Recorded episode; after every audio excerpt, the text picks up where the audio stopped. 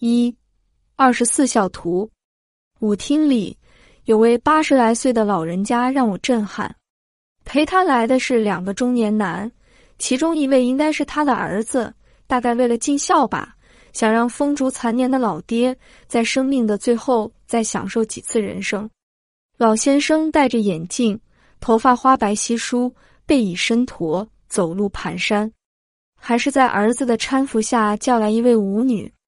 儿子跟他的朋友坐下来喝茶，任由那位情感陪护的中年壮妇牵着自己的父亲，慢慢的走向那漆黑的角落里。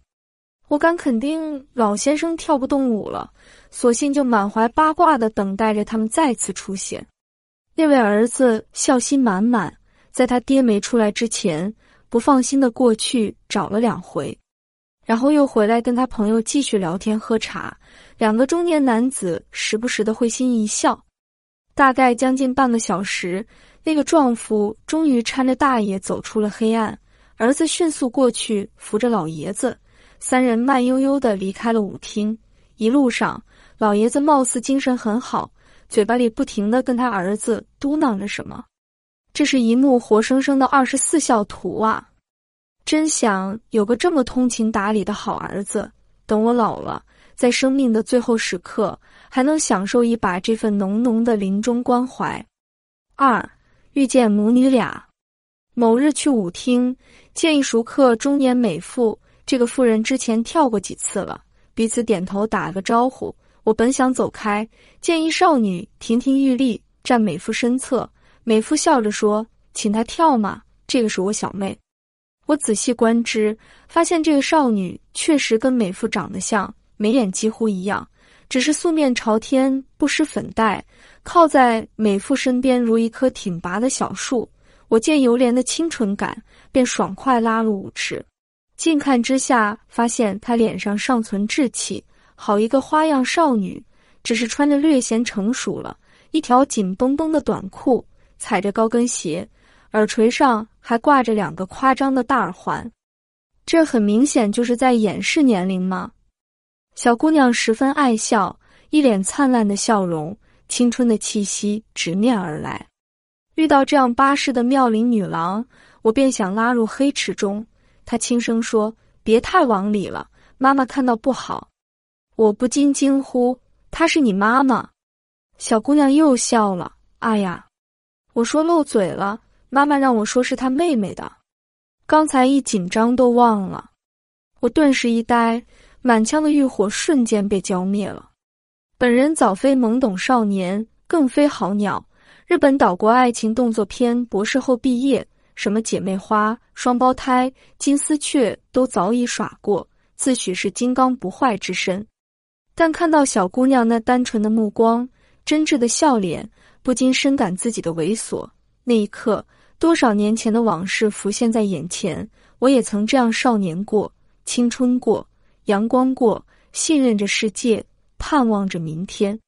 但我不想知道生活到底给了他们什么样的际遇，居然让母亲带着女儿来这里挣钱，知道自己绝下不去手，像自己曾经笑过的凯子那样，心甘情愿的给了他一张红票，轻轻亲了亲他的额头。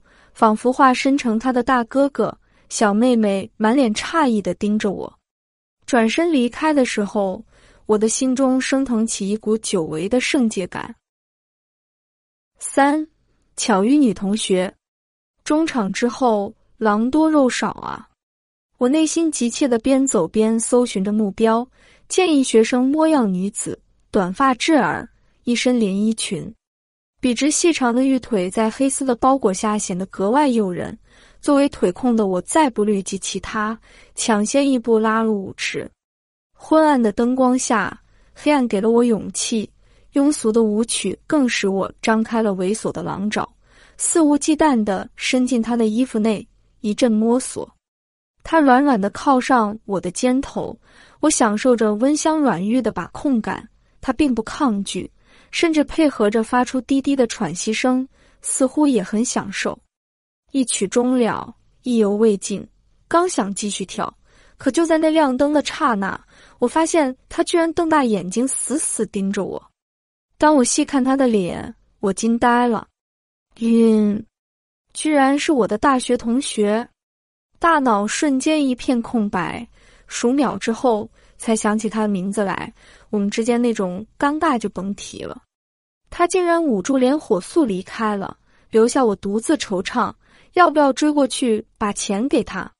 可下一秒，他的身影飞快地淹没在人群中，再也无心寻欢。我走出舞厅，想起来她当初很淳朴的一个农村姑娘。喝毕业散伙酒时，我假装醉酒乘机搂抱的时候，还记得她会脸红。可不到两年的时间，她居然堂而皇之的站在舞厅里。刚才的动作显然如此老练。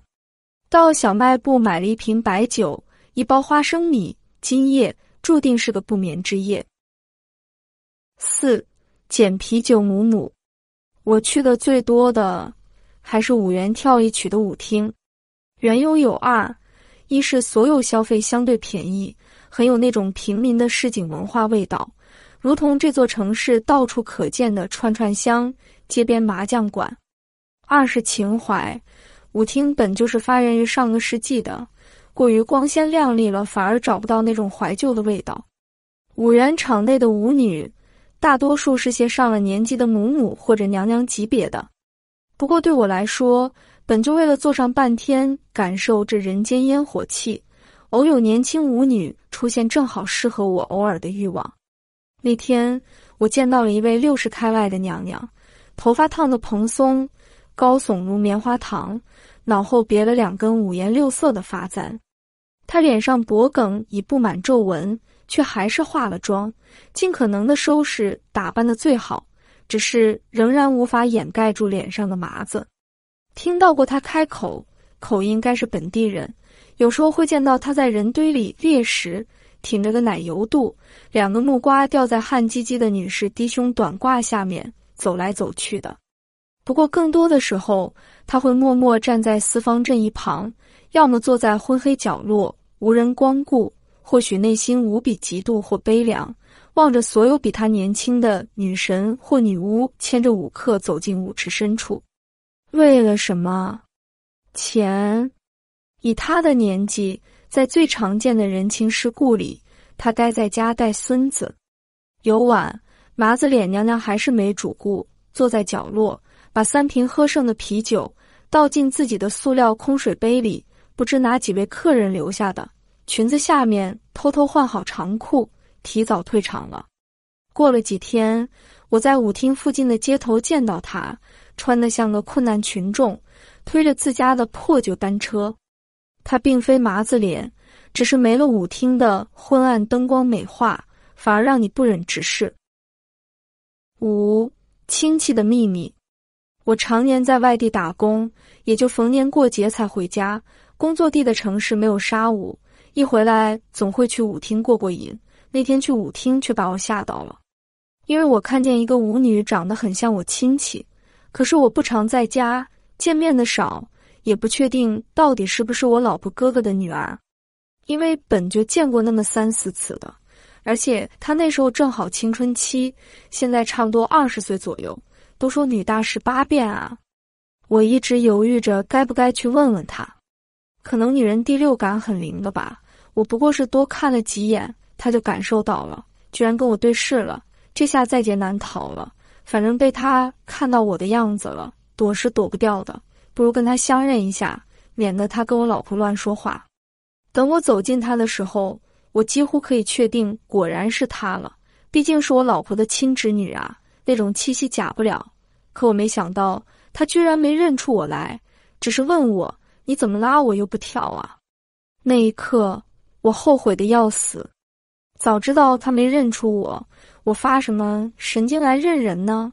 不是把自己的脸凑近他，可以让他看得更明白吗？这下弄巧成拙了。不过现在需要的是快速的决断。我把他拉到茶座区，跟他亮明了身份。他红着脸低头不敢看我，我其实也不敢看他，可他毕竟还是个孩子，我便说是陪朋友来的，推脱不了进了舞厅。他求我千万别跟家里人说，他也是第一次来。我知道彼此间其实是心照不宣，不过说透了对大家都没好处，就给了他五百块钱，叫他去买双鞋子穿，他却不肯要，说了句：“放心吧，我们互相保守秘密。”事情过去一年多了，还好的是，小姑娘确实守口如瓶了。不过，我总是觉得内心隐隐不安。好在我也抓住了她的把柄。晚安。更多舞厅舞女的故事，可以关注微信公众号“一开来读书”。